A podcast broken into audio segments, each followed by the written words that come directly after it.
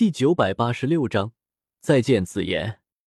刚才玄魔、朱木、火战他们三人领军来攻，就是来试探我东龙岛的。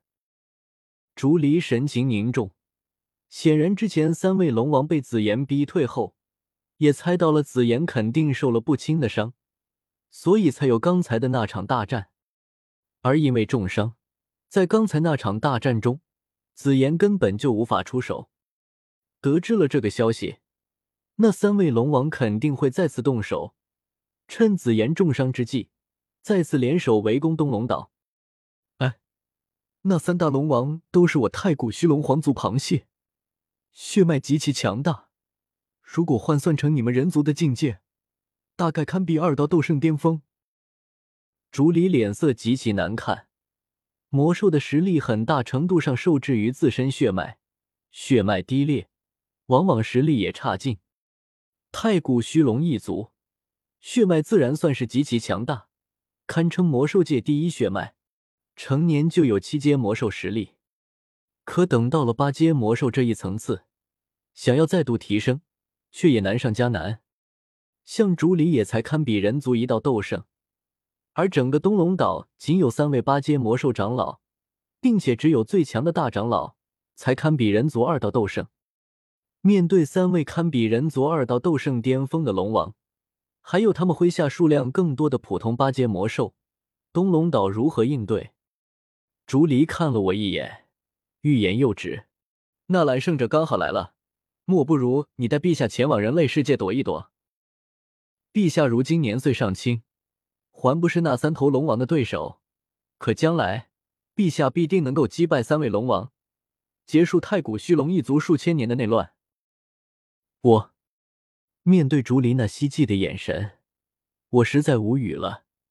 我那边还和魂殿对砍呢，整个大爱盟我东拼西凑，再加上我自己也才区区三位斗圣，你们一个东龙岛就有三头八阶魔兽，再加上紫妍，足足四头八阶魔兽，实力比大爱盟还强，连你们都不是三大龙岛的对手，还想把他们引向大爱盟？大爱盟真扛不住，不过竹离能说出这种话，让紫妍这位龙皇直接逃跑，可见东龙岛是真的山穷水尽了。我想了想，沉声说道：“竹离长老，你还是先带我去见见紫妍吧，也不知道他伤的怎么样了，或许我可以为他医治一二。”竹离惊喜，难道那揽胜者还是炼药师？我神秘的点点头。没有多说，我和小医仙在床上学过很多药理知识，还手把手教过我炼丹，说我是一位炼药师也行。不过真要治疗紫妍的伤势，我这里或许还有其他更好的东西。少爷，在殿宇外，我碰见了彩铃他们三人，他们都没有什么事。青灵一见到我就哭哭啼啼的跑了过来，紧紧抱着我，泪眼婆娑。少爷，你没事吧？刚才我看你被那头大龙摁在地上使劲锤，青灵都担心死你了。我，青灵，担心人不是这么担心人的，没必要讲这么清楚。一旁，彩铃扑哧笑出了声。我更加无语。好在竹离及时解围，在前面引路，带着我往殿宇深处走去。青灵、彩铃他们跟在我身后。殿宇里面极其宽阔高大，漆黑的巨石沉默的矗立在这里，就像是一座远古神殿。只是沿途空荡荡的，并不见多少守卫。如此重要的地方居然这样，大概东龙岛是真的快不行了。这里面的守护都调去刚才的战场上。到了，就是这里。在一座厚重庞大的石门前停下脚步，竹离回头看向我。目光又在青灵他们几人身上扫过，沉声说道：“陛下就在里面了，那揽胜者，你一人进去吧。”他这样小心我也能理解，可是把我一个斗圣都放进去，青灵、彩铃他们几个斗宗却要拦在外面，总让人无语。吱呀，我缓缓推开厚重的石门，往里面走去，里面黑乎乎的，而且我一进去。就听见里面传来一阵窸窸窣窣的声音，当下心中一阵奇怪，这里不是紫妍疗伤的地方吗？怎么还有这种莫名的声音？难道是紫妍的伤势又加重了？我心中一沉，脚下步子陡然加快许多，然后便听见一道熟悉的嘟囔声：“谁呀？怎么不敲门就进来？”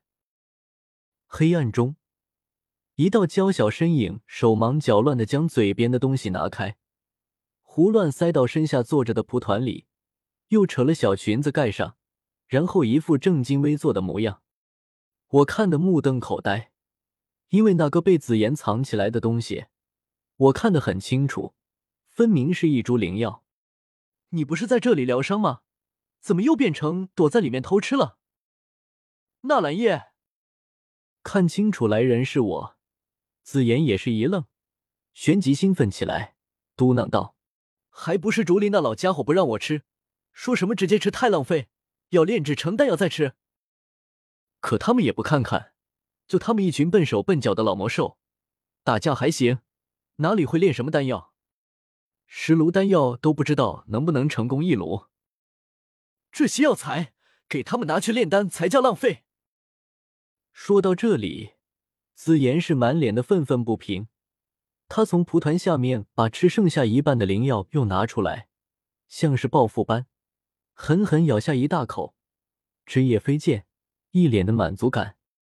我哭笑不得，果然，哪怕这么久不见，哪怕当上了太古虚龙的龙皇，紫妍还是那个紫妍，太馋嘴了。我走上前，在他身边坐了下来，老友般寒暄道：“听说你受了伤，怎么样？重不重？”“哼，没事，就那三头老龙算什么？我早晚把他们全部打死。”紫妍杀气腾腾的咬着药材。挥舞双拳，气势汹汹。可近距离下，我分明看到他脸色苍白，神情憔悴，明显是受了重伤。让我看看你的身体。